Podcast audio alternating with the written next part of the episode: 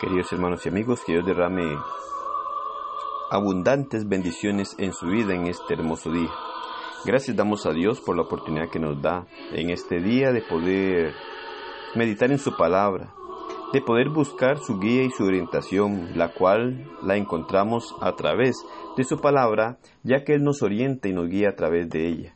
Debemos saber que Dios siempre quiere lo mejor para nosotros, muestra su gran amor para con cada uno de nosotros, dio a su Hijo para que muriera por nosotros en la cruz y así llegáramos a reconciliarnos con Él y también a obtener la esperanza de vida eterna. 1 Corintios capítulo 16 versículo 13 nos dice, Velad, estad firmes en la fe, portaos varonilmente y esforzados. El hecho que ahora somos hijos de Dios no quiere, no quiere decir que no nos enfrentaremos a situaciones que ameritarán un esfuerzo para mantenernos firmes sin tropezar. Los caminos del Señor son una delicia, pero en este camino nos encontraremos con todo tipo de cosas. Las circunstancias difíciles se presentarán, los episodios grises serán constantes, y una que otra vez nos sentiremos con ganas de rendirnos. En algún momento de nuestro caminar, por A o B motivos, pensaremos en rendirnos. Pero si nos rendimos, no somos dignos de heredar la vida eterna que Dios tiene preparado para cada uno de nosotros. Y es que cada uno de nosotros debe cuidar el hecho de mantenernos firmes en la fe. Cuando Pablo les decía a los corintos, velad, se refería al hecho de mantenerse alerta, es decir, no descuidarse. Muchas veces nos descuidamos de la oración, de la lectura bíblica, de congregarnos y de servir a nuestro Señor. Cada día tiene que ser una ocupación para estar alertas y tratar de mantener una verdadera comunión con el Señor, porque allí es donde encontraremos todo lo que necesitamos para mantenernos firmes en la fe. Quizá te has sentido débil y has tambaleado, pero estás velando, es decir, ¿Estás alerta de mantener tu comunión con el Señor? Muchos tienen la excusa de decir, es que me siento mal, y no me dan ganas de orar, ni de leer la Biblia, y menos congregarme. Pero, ¿quién inventó que cuando uno se siente mal tiene que dejar de orar? Que tiene que dejar de leer la palabra de Dios o dejar de congregarse. Cuando nos sentimos mal es cuando más necesitados estamos de estas tres cosas. Debemos considerar que el orar, el meditar en la palabra de nuestro Dios y congregarnos es algo que puede mantenernos activos y mantener nuestra fe, nuestra mirada puesta en Dios para poder superar aquellas circunstancias negativas que llegan a nuestra vida.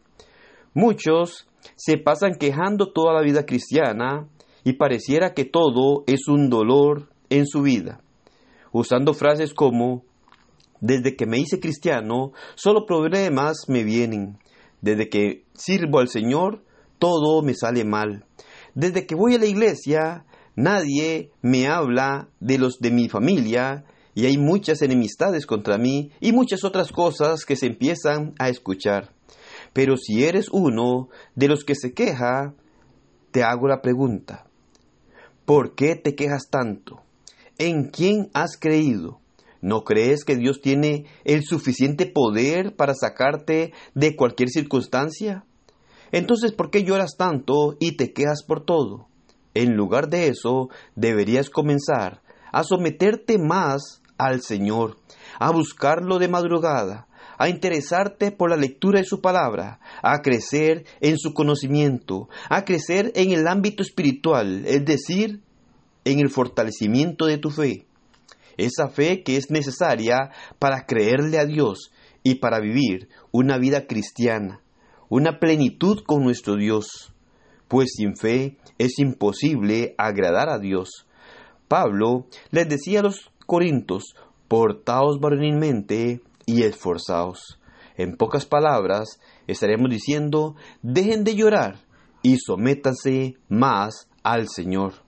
Esto es lo que debe hacer cada cristiano, buscar cada momento la comunión personal con Dios. Y usted puede elegir una de dos cosas. Usted puede elegir seguir llorando toda la vida por tus males y quejándote de todo. O también puedes elegir meterte y someterte con el Señor en una comunión verdadera que como resultado hará que crezca tu fe y que puedas afirmarte en el camino de nuestro Dios y enfrentar cualquier circunstancia negativa. La decisión es personal. La primera es la que todos aquellos que no han entendido su llamado la llegan a tomar y que no entienden qué es el ser cristiano en realidad. La segunda decisión es la que aquellos que sin ser perfectos han tomado en fe, esforzarse y portarse varonilmente frente a las circunstancias de la vida. Cada uno de nosotros debemos de considerar la necesidad de ser valientes, esforzarnos y acercarnos a Dios cada día para ser fortalecidos por Él también.